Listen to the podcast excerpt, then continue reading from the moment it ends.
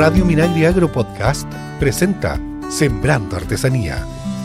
Hola, bienvenidas y bienvenidos. Somos Sonia Rivas y Saúl Pérez en los micrófonos y Cristian Blauber, como siempre, en los controles.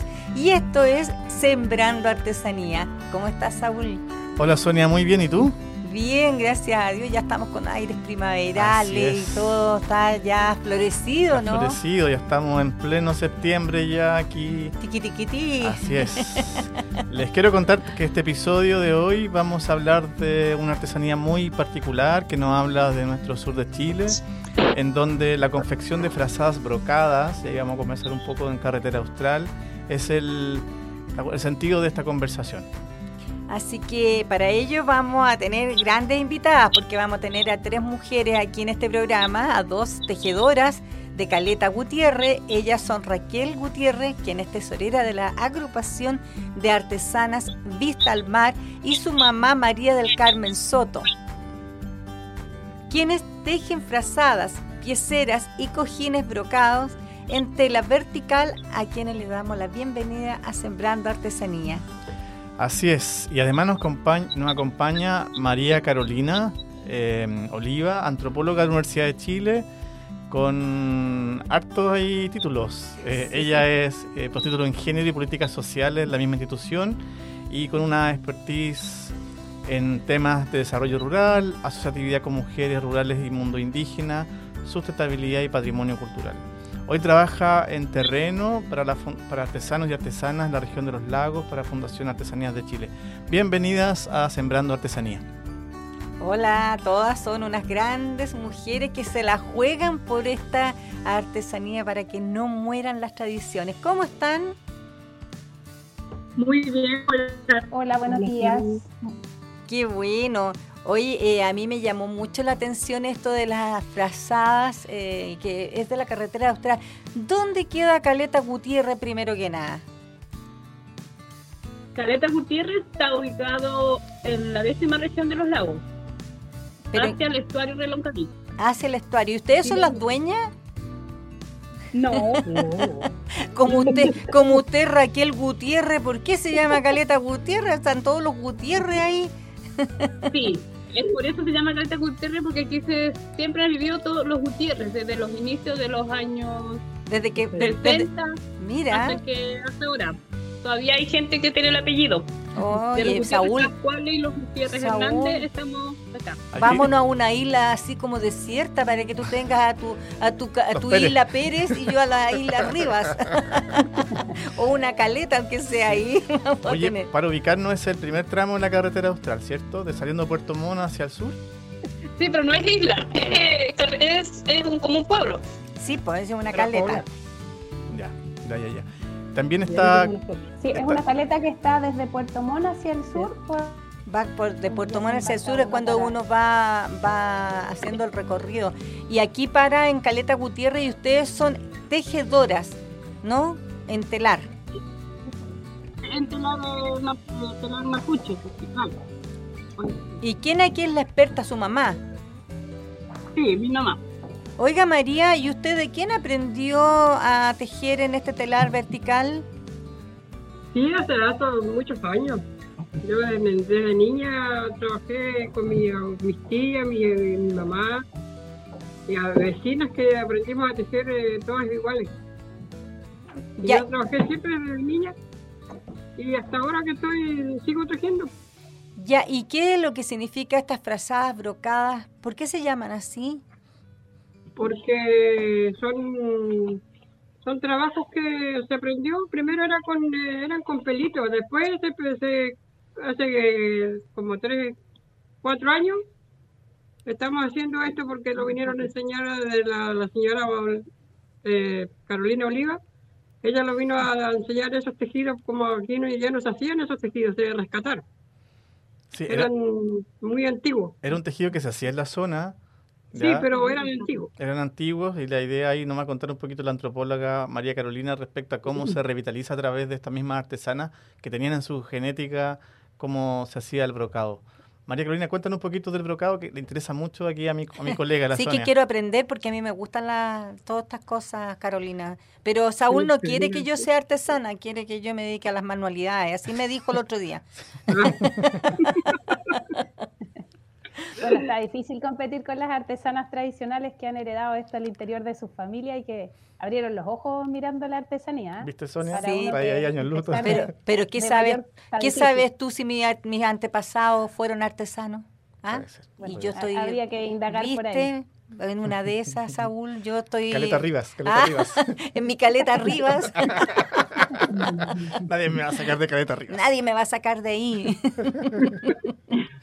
Oye, lo interesante de las chiquillas de Caleta Gutiérrez es que son parte de una tradición eh, artesanal textil más grande que abarca toda la primera parte de la carretera austral desde, desde, el, desde el Puerto Montt hacia el sur eh, y que se instaló en ese territorio a partir de la segunda mitad del siglo XIX, que con colonos que venían desde Chiloé, Calbuco y que traí- traían la tradición textil, las mujeres principalmente, desde Chiloé en esta como mestizaje entre lo mapuche, huilliche y lo español. Y las las- las frazadas brocadas están hechas en el tel- telar vertical, que es el telar eh, parado, digamos, muy similar al que usan en el mundo mapuche, pero las técnicas de, de- de tejido textiles son eh, más similares a las que se usan en el telar chilote, que es el quelgo, que es un, un telar horizontal. Y la frazada brocada tiene que ver con esta frazada que tiene un diseño que se hace con una trama suplementaria de otros colores que van destacando un diseño particular. Eh, yendo hacia un poquito más atrás, el origen estaría eh, de alguna manera en imitar lo que eran eh, todo el trabajo de punto cruz que venía desde Europa con la gente que, que llegó a, a Chiloé a colonizar. Eh, y, que, y que estaba, en el fondo, habían diseños que se- después se traspasaron al telar eh, y se mantienen entonces hasta el día de hoy en este territorio. Qué, qué bella historia, porque también nos habla de la continuidad que ustedes quieren hacer respecto a, a esta frazada abrigadora. Uno habla frazada chilota, ¿cierto, Sonia? Y se imagina estar calentito un día de Sí. lluvia tomando mate en un flojero ahí al lado del fuego. Porque estas son de lana, no de oveja, eh, en general, lo que ustedes hacen en estos telares. Sí, 100% Sí. lana de oveja. Imagínate lo que debe pesar esa, esa frazada. eh, y, de, y uno no pasa con esa frazada y otra cosa y ya no pasa frío, ¿no? Es como, como estar ahí, en, como dice Saúl, al lado del fuego. En el flojero, que es como el- este este espacio que uno se pone en el fuego, abrigado por fuera y por dentro también. Al ladito de la cocina leña. Sí, tomando ahí que tienen la tetera siempre instalada ahí en esa cocina leña. Oye, y, y esta frazada, ¿cuánto miden más o menos? ¿Ser- ¿Son como para usarla en una cama, de una plaza, de dos plazas? Eh, sí, eh, hay de plaza y media que miden de dos metros. Ay, me fue. Dos metros. Dos metros 20. diez por, por unos sesenta. O dos metros veinte por un metro sesenta. La de dos plazas son dos metros cuarenta Por 260. por dos sesenta. Es, es decir, es decir, ahí los telares son bastante grandes. Sí, porque imagínate, o, los unen, o unen dos, dos paños. frazadas, dos paños para hacer esta, de un solo paño. De un solo paño un- y lo tejen, normalmente lo tejen entre dos tejedoras en un telar grande. Yo tengo solita. Mira, oye, ¿y cuánto se demora en hacer una frazada de esta? Porque imagínate, entre dos tejedoras, ¿y cuánta lana ocupan? Chiquillas, ¿Quién puede responder? Mm. Puras cifras. ¿Cuánto pesa una frase? Ah, no, no, no les voy a preguntar ¿Cinco eso, pero, pero ¿cuánto tiempo se demoran, por ejemplo, en hacer una frazada de dos plazas? De dos plazas, normalmente la y media. eh, cuatro días. Cuatro días. ¿Cómo? Cuatro. Pero y, Lo que pasa, lo que pasa es que aquí es importante eh, que en el tejido se demoran, cuando ya tienen los hilados listos, Ah. teñidos, eh, hilados, se demoran cuatro días entre el urdillo y el tejido. Pero antes hay un proceso previo que es largo y que es lento, que implica el lavado, hilado, el teñido de los hilados, y ahí puede ser eh, varias semanas en realidad. hasta tener la cantidad de lana disponible para tejer. Eso, pero Carolina, ¿cuánta lana se ocupa ahí? Porque si tú te quieres hacer un chaleco, ocupa un kilo más o menos, ¿no? 900 gramos por ahí, un, un- un chaleco. Yo diría que una frazada de dos plazas, unos 5 kilos, chiquillas. Sí, Eh, sí, eh, entre 4 o 5 kilos, Mira. Más o menos. ¿Y cuánto? Perdonen que vaya haciendo estas preguntas así, pero es que para, para ubicarme. Si ustedes tienen una oveja, la esquilan, ¿cuánto da esa oveja? ¿Cuánta lana da? Lo que pasa es que las ovejas que son que tienen allá son de- son no son laneras, no son Ya. laneras, son de carne. Entonces la lana que, pueden sacar de ahí es poquito, dos kilos, Kilo, dos kilos, kilo y sí. medio, no más y que eso. Y es Sí, una lana corta. Claro, es una lana que no es de muy buena calidad. Entonces No. las chiquillas Tienen- siempre, tienen que históricamente comprar. han tenido que comprar lana. Hay que sí. Ya. comprarla. Oiga, ¿y to- todavía hacen mingas de latura o no? ¿Se da todavía? Y la señora María o la señora Raquel nos puede contarse Ya no, antiguamente. ya, Pero, ya no se hace. ¿y cómo eran las mingas antiguamente y latura? Cuéntenos un poquito. ¿Se acuerda algo? Pinta. Ah, sí, pues, pero ahora en la olla se lo hace solo uno. No sé, antiguamente más allá cómo sería. Pues yo ya, ya no lo hago sola nomás. Ahí solita nomás, ahí aperrando. Una historia, una experiencia de vida. Cuéntanos. Sembrando artesanía. Estamos conversando sobre la artesanía que se utiliza en la confección de frazadas brocadas en la carretera austral con las artesanas tejedoras Raquel Gutiérrez y María del Carmen Soto y la antropóloga María Carolina Oliva, quien tiene una larga trayectoria en sustentabilidad y patrimonio cultural, trabajo con mujeres. Oye, eh, voy a, a- a volver aquí a la frazada. Una vez que tienen la frazada armada, ¿cómo se hace el brocado? Lo tejen sobre, como sobre relieve, ¿no, Carolina? Es una trama, mira, cuando, cuando tú estás tejiendo telar tienes una urdiembre, que son los, la- los hilos eh, verticales, y tienes la, Verticales. la- la trama, que son los horizontales. Y en esa tra- cuando vas pasando la trama, pasas una trama que es la como la, la- la que abarca todo el tejido. Para hacer el diseño tienes que ir agregándole tramas, otras tramas pequeñitas con hilados de otros colores, que es la que te va conformando el diseño. Abordando. Se va, claro, se va armando. Pero no es un bordado que se haga encima, sino que en el mismo proceso de mismo- En el mismo tejido. En el mismo tejido. En el fondo son, son frazadas que tienen diseño, así como... Son frazadas muy coloridas. No sé si tienen algún nombre los diseños, señora María o Raquel. ¿Qué, Sí. qué nombre tiene el- qué- Los, son los nombres son los colores de la lana. A ver, ¿cuáles son? A ver, tiñe. ¿Ya? Los nombres, Saúl, eh, lo que pasa es que la colección de, que caracteriza el trabajo de las chiquillas se diseñó especialmente como eh, refrescando tejidos antiguos que, que pudimos rescatar y recolectar de piezas antiguas y que trabajó con ello eh, una diseñadora que se llama Maca- Macarena Flaño. Entonces son inéditos un poco, como que hizo la combinación de colores y la disposición de estos diseños antiguos en, el, en, en la frazada o en las pieceras. Y eh, le fuimos poniendo el nombre de la primera artesana que la tejía. Entonces tenemos la frazada Oritia, la frazada Marita, la frazada eh, Miriam. A esos nombres se les puso dentro de la colección porque era la primera artesana del grupo eh, que tejía ese diseño.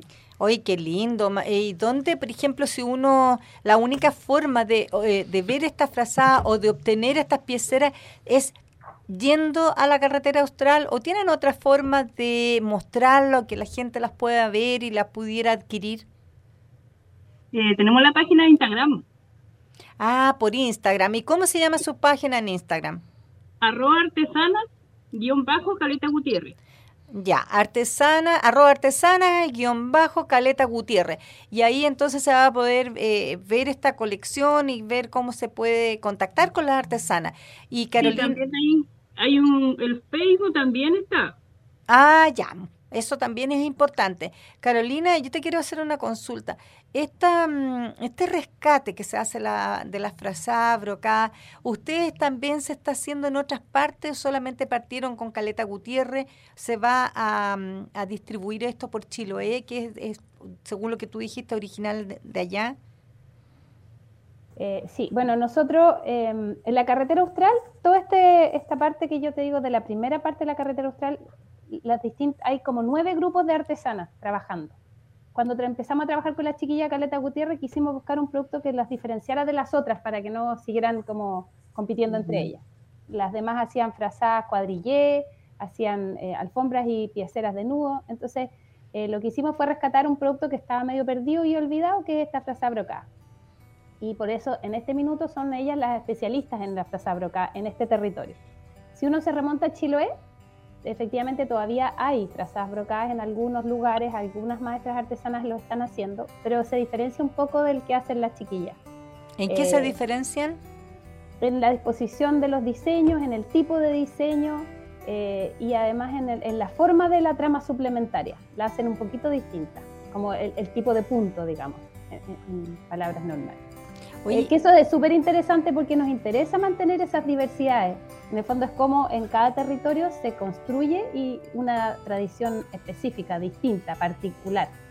Eh, independiente, por ejemplo, en el caso de las de la, de la frazadas de nudo que le llaman, o de pelo en el caso de la carretera austral son muy famosas por los diseños geométricos, a diferencia de Chiloé, que son los diseños de flores de muchos colores. La carretera austral son, toda la gama cromática que se logra con los teñidos naturales de, la, flora presente en ese territorio, que es distinto de Chiloé. Entonces eso es interesante, pues si bien es una misma técnica, son productos finalmente que representan tradiciones y territorios y culturas locales distintas. Lo mismo pasa con el brocado. Por eso que no queremos masificar, no queremos que todo el, que, muchos lugares hagan el mismo producto, sino que mantenemos la especificidad de un territorio. En ese lugar, en el caso de Caleta Gutiérrez, es su especialidad, su particularidad tejido brocado. Interesante, eh, María Carolina, porque mm, la verdad que Huerto Varas, por ejemplo, las tiendas que tiene la Fundación Artesanías de Chile, otros lados, son espacios más exclusivos también para vender este tipo de trabajo que entendemos tampoco es muy, es muy masivo, ¿ya? entendiendo de que estamos en una revitalización, incorporación de este tipo de confecciones en las mismas artesanas. Eh, Raquel y María, ¿cómo se sienten ustedes volviendo a hacer esta frazada? ¿Qué les ha pasado en ese proceso? Que uno eh, recorrió su, su, anterior y lo empezó a tejer de nuevo. Y ahí uno lo, lo sigue haciendo y todavía hasta que hasta que podamos trabajarlo. qué bonito. sí, qué bonito. Escuchamos a nuestros invitados. Estamos en Sembrando Artesanía. Estamos conversando en Sembrando Artesanía eh, sobre eh, cómo se, cómo se hay artesanas que hoy día están rescatando lo que son las frazadas brocadas en la carretera austral.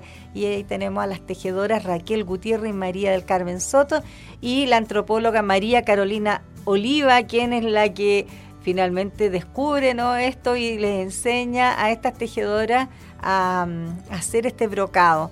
Oye, Carolina, ¿y tú investigaste toda esta situación? ¿Cómo se, se te ocurrió? ¿Cómo llegaste a esta frazada brocada? Lo que pasa es que nosotros veníamos trabajando como artesanías de Chile hace muchos años en este territorio, entonces habíamos, nos habíamos topado con algunas de estas de estas eh, piezas antiguas brocadas, entonces, y cuando siempre habíamos querido como reeditarlas o, rescatarlas.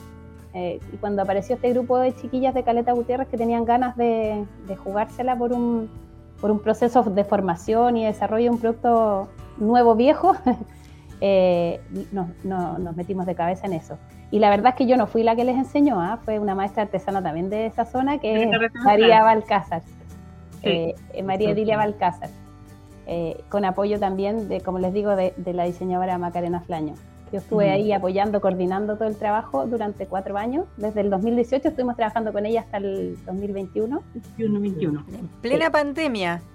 Plena pandemia, nos tocó trabajar hasta online. Eh, las chiquillas ahí se, se esforzaron y, y lograron mantener la continuidad del, del, proceso formativo aun cuando la pandemia nos atacó. Pero Oye, pero mira, mira, Saúl, cuatro años eh, para retomar en el fondo una, una técnica una técnica ancestral de esa zona. O sea realmente eh, para las personas que nacían antiguamente era algo habitual no como dice eh, Carolina nacieron con los ojos mirando artesanía con los ojos cuando abrieron los ojos veían artesanía.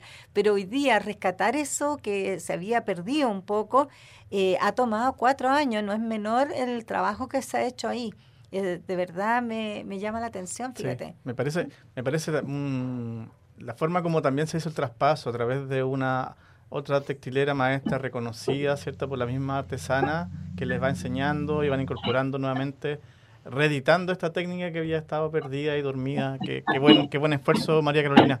Oye, y, y el ámbito comercial, no, no estoy preguntando precios, sino cómo es la, ha sido la respuesta del, del público, de los clientes o de los consumidores de artesanía con este, ti- con este tipo de, de frazadas. Nosotros hicimos, no sé si cuento yo, chiquillas, pero hicieron el lanzamiento de la colección eh, el año sí. 2020 en, en el Centro Cultural La Moneda en Santiago. 2019. 2019, sí, perdón. Fue antes, fue antes del, del De la pandemia. social. Antes Tienes razón. social, Unos meses antes, sí. En Eh, octubre, y ella, septiembre. Septiembre. septiembre del 2019. Y se llevaron a la, al- 19? al- a la Sí, exposición, exposición y venta eh, un montón de productos. Eh, entre eran frazadas, pieceras y eh, cojines. Todos con la misma técnica de mercado y en conjunto. Y la verdad es que se vendió prácticamente todo. Les hicieron, eh, bueno, se le hizo harta difusión, a las chiquillas le hicieron harta entrevistas, hubo mucho interés en el trabajo que se estaba haciendo. Y los comentarios en general fueron súper favorables, porque se trata de un trabajo mu- muy bien hecho, eh, muy bonito eh, y muy tradicional al mismo tiempo. Es contemporáneo tradicional, e- esa es una combinación bien interesante. Es muy atractivo para las familias jóvenes, para las piezas, eh, no sé, de las casas de veraneo, como que es un producto eh, que se posicionó bien. Oye, y la, la frazada, si tiene estos diseños que son tan atractivos, al final lo podrías poner sobre la cama, ¿no? Para que se luzca, más Sí, que... es que en realidad es más bien una colcha. Claro, más, más que... Sí, Porque Por le, encima de la cama. Sí, le- porque le pones una colcha encima, matas todo el diseño, todo el trabajo. Me da, me da como la sensación de que hay que ponerlo solo arriba. Y también hay veces que la gente lo pone como en las, en las paredes, ¿no? Como, como cuadros, como... Sí, en las paredes y de alfombra igual. Igual Sí. lo han llevado como alfombra del, del piso. O el comedor, living. Sí, qué en bonito. los- y en los- y también para los sofás, los respaldos Los de los sofás, sofás. sí. Sí. Yo sí. lo tengo en mi cama y se ve increíble, es, el- es mi cubrecama. Sí, a, a mí me pasaba, a mí me pasaba cuando iba a esa zona, eh, no es que me pusiera a trajinar la- las cabañas y ver las frazadas, pero uno, uno, uno se sorprendía muchas veces y sacaba el- el- la colcha que parecía hasta de sintético y veía abajo esta hermosa frazada que estaba oculta. Por eso te digo, si debiera ir en sobre, Sobre. porque está ahora si a esa frazada le ponen estos esta mm, como un forro de estos cherpas, ya no necesitas nada, po, porque ta- tapa inmediatamente te queda de todo. Sí, además son 5 kilos encima. Imagínate. No, que todavía quedan hogares acá que tienen las alfombras, las sabanillas sobre todo que la blanca, que usan en las camas. Mm. Aquí todavía quedan personas antiguas que las tienen. Oye, Uno, por lo menos yo no las uso porque me, me pican. no me gusta mucho la oveja. Pero sí, todavía quedan. Pero las sabanillas, sí, porque las alfombras las tratan de vender. Más que nada, lo tratan de... No. Se venden, sí. que se utiliza para uno mismo. No, es que yo tuviera esa frazada, créeme. Oye, yo te voy a contar una cosa. Ahora están vendiendo unas frazadas que se llaman contenedoras y que pesan 8 kilos. Entonces, eh, se supone que tú te la pones y duermes, hace como una presión que hace como que te contiene en el sueño y entonces te elimina los niveles de ansiedad. Entonces, estas frazadas, perfectamente con sus 5 kilos, Con dos frazadas está ahí. ta- estamos listas y no pasa el estrés. y no hay, se nos pasa el estrés y por eso ya andaríamos bien relajadas como todas estas chiquillas de allá del sur. Yo creo que es- eso es lo mejor Estaría- que tiene. Estarías más livianita cada día, Sonia. Oye, sí, en mi cama yo tengo más de 5 kilos encima, por eso que... Tienes dos seguramente frazadas, tienes tengo 10, dos. y si le chantáis un gato, tenés 15 kilos arriba. pero por Dios, Carolina, estás bien contenida. has, has eliminado todos los niveles de estrés que te puede provocar en la noche dormir. Eso se lo tengo que agradecer. Oye, qué increíble. Bueno, eh, les quiero dar las gracias porque estamos llegando al final de este episodio de Sembrando Artesanía. Me encantó conocer cómo se hacen las frazadas brocadas. Eh, ya quiero conocer, quiero tener una. Eh, no voy a comprar ni una cosa más para poder adquirir una frazada brocada, Saúl. Aquí en, las novedades de, la, de, hoy día te voy a contar un poquito dónde puedes adquirir. Sí, eh, las vamos a despedir, pero las vamos a dejar invitadas a escuchar aquí está dato útil que nos va a dar hoy día Saúl.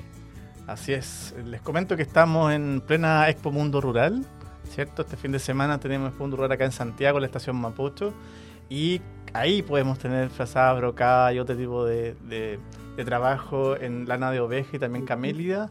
Tenemos eh, aproximadamente 15 stands de artesanos que van a estar dispuestos en la estación Mapocho desde jueves hasta el día domingo y además de un montón de productos agroelaborados, productos frescos, servicios de turismo rural.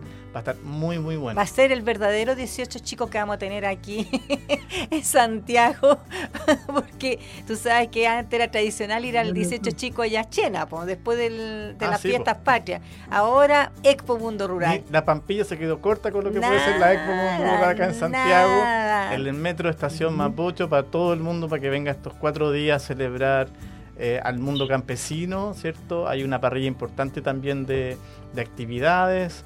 Tenemos un reconocimiento a algunos artesanos también, que después les vamos a detallar algunas sorpresas también. Pero tenemos todo nuestro INDAP y nuestros usuarios desplegados con más de 120 están eh, en Expo Mundo Rural. Yo creo que aquí lo más interesante es que no solamente estamos mostrando toda la, producción de, eh, la agricultura familiar, sino que también de estas eh, actividades conexas, ¿no?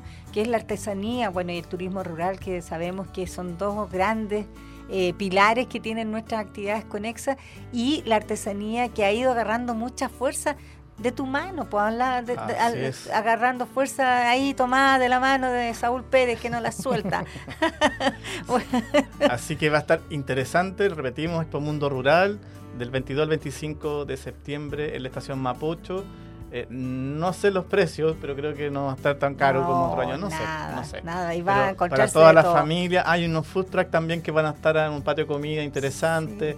Está súper, va a ser bastante ecológico también en cuanto a los contenedores. Por fin presencial la Expo Mundo Rural, así que todos invitados. Por fin, por fin, ya la echamos demasiado de menos.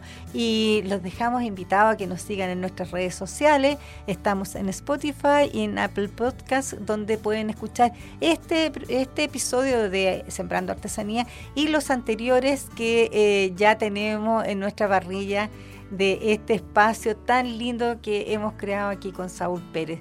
Cuídense mucho porque eh, la pandemia aún no termina. Chao, chao. Gracias, Sonia. Chao, chao a todos. Sembrando Artesanía es una iniciativa de INDAP y FUCOA del Ministerio de Agricultura. Escucha este y otros programas de Radio Minagri Agro Podcast en el sitio web www.radiominagri.cl y síguenos también en Spotify y Apple Podcast.